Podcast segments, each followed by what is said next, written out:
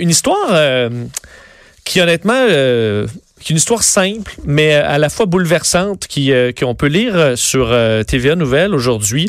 Une octogénaire qui est placée dans un CHSLD de Sherbrooke et qui doit, par manque de préposés, donc on le sait, là, il y a des il manque de monde, de, de, de, personnel dans les CHSLD. Alors, une façon de, de gérer ça, le manque de personnel, était de coucher la dame. C'est arrivé à deux reprises, à 16 heures. Question de, ben, de, de, clairer ça, pardonnez-moi l'expression. On couche la dame, Jacqueline Levasseur, 87 ans, euh, qui a toute sa tête. On lui dit, bon, ben, on va vous coucher à 16 heures. On va vous donner... Euh, on va vous donner à manger dans votre lit parce que là, vous allez être couché au moins, puis on va pouvoir euh, gérer le, reste après ça. Donc, on aura ça de, ça de fait en avance. Euh, bon, notre journaliste Jean-François Desbiens qui a rencontré euh, ben, la dame et son fils, entre autres. D'ailleurs, je vais vous faire entendre un extrait de Madame euh, Levasseur qui qu'on peut entendre dans le reportage. Combien de fois c'est arrivé qu'on vous a mis votre jaquette et qu'on vous a... Deux fois. Deux fois depuis que je suis là.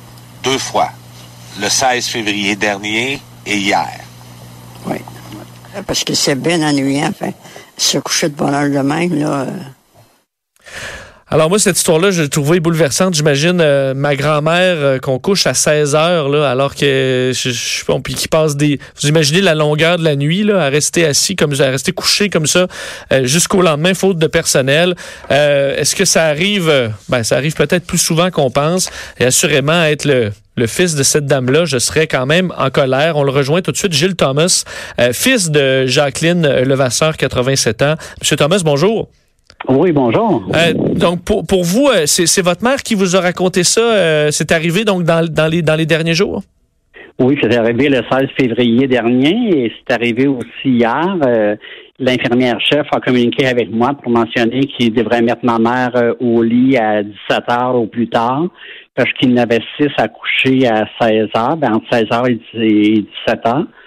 Puis euh, ma mère, elle mettait la dernière au lit, alors ça tombait à 17 heures pour euh, faire un petit, euh, une heure de moins au lit, pour la lever le lendemain matin à 7h30 seulement. Fait qu'elle passe toute la nuit euh, au lit, puis c'est la soirée au lit, alors qu'elle est handicapée à une jambe, puis qu'elle doit euh, avoir des activités avec sa jambe parce qu'elle va ankyloser. Ben, en fait, juste moi, M. Thomas, juste moi, je me couche 8 heures en ligne, puis j'ai mal au dos. Euh, j'imagine à 87 ans, ça, ça doit être à un moment donné très, très difficile de rester comme ça plus de 12 heures. Là, on parle de, de, de, de, nuit extrêmement longue. Votre mère, ça, ça doit être une nuit très pénible. C'est très pénible, oui. surtout que le, je pense que le problème est, c'est qu'il le fait qu'elle ait toute sa tête, qu'elle est toute consciente de qu'est-ce qui se passe. C'est ça qui est le problème. Si elle n'aurait pas sa tête, je pense que ça serait moins pire. C'est peut-être à dire, mais c'est le cas. Mais elle est vraiment consciente de tout ce qui se passe. Puis, euh, Donc là, son, son repas, euh, on, lui, on lui donne euh, au lit? Est-ce que ou on l'a fait, on lui donne la souper plus tôt?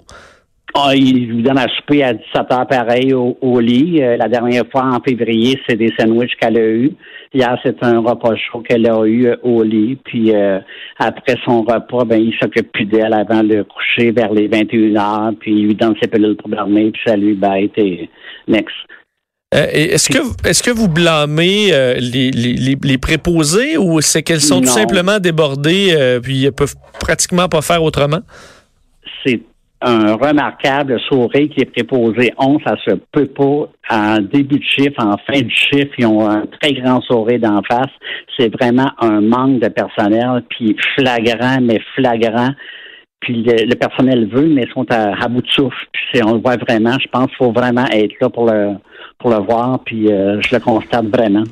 Euh, vous avez euh, ben, décidé, euh, évidemment, de, voir ça dans les, dans les médias. Ça va faire réagir assurément, mais vous avez aussi écrit à l'attaché politique de la ministre responsable des aînés des proches aidants, Marguerite Blais. Vous avez une réponse du ministère? Oui, en, me disant qu'ils ont transféré le dossier au CIUS Mauricie, Centre du Québec, puis on devrait avoir une, des nouvelles d'ici la fin de la semaine. Bon, alors on va... C'est sûr, et, ceux qui ne pourront pas inventer des, des préposés quand même, là. Ben non, exact. On, on, parlait hier de, de, dans les ressources intermédiaires. Il y a plein de dans, dans, le domaine de la santé, particulièrement, on dirait pour les aînés, il y a un manque de personnel euh, criant qui risque pas de se de, de se régler euh, rapidement. Est-ce que votre mère quand même va euh, va bien? Est-ce que le moral est bon? On, je suppose que là, on la, la couche à une heure un peu plus raisonnable.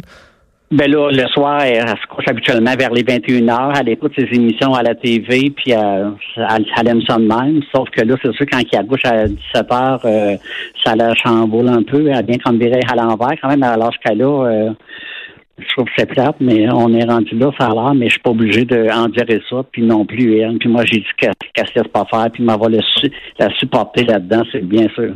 Je suppose que vous allez quand même être euh, particulièrement vigilant dans les euh, prochaines semaines et les prochains mois pour vous assurer que ça ne se reproduise pas?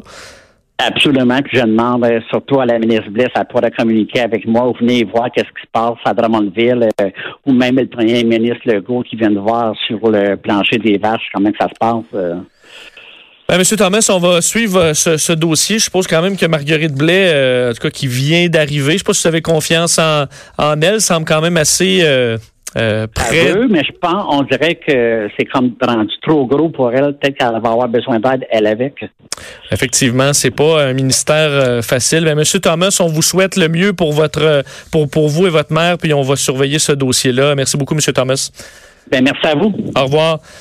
Gilles Thomas, imaginez-vous votre mère euh, de 87 ans, dame euh, toute gentille, euh, qui, qui, a toute sa tête, qui veut tout simplement écouter ses émissions de télé le soir avant d'aller se coucher vers 21 h Puis manque de personnel, ben on la couche à 16-17 heures donne des petits sandwichs au lit, puis euh, ben endors-toi. Euh, je suppose qu'on, je sais pas si on donne des médicaments ou, autre, mais passe la nuit là, puis on va aller te réveiller à 7 heures. Moi, je vous disais que j'ai, mal au dos à dormir plus que 8-9 heures dans mon euh, dans mon lit. J'imagine à 87 ans, j'aurais trouvé ça assez dur. Alors, en espérant qu'il y ait une réponse de, de, de la ministre, mais on voit quand même que le monsieur est assez, assez raisonné en se rendant compte que on est débordé assurément dans ce dans ce ministère-là avec les problèmes. Alors, euh, est-ce que Marguerite Blais pourra intervenir et réellement changer les choses? on va surveiller, du moins on peut lui mettre une certaine pression. On fait une pause au retour, quand même une bonne nouvelle, disons un avancement intéressant dans le domaine de la lutte au VIH-Sida. Euh, on parle à Lise Ravary.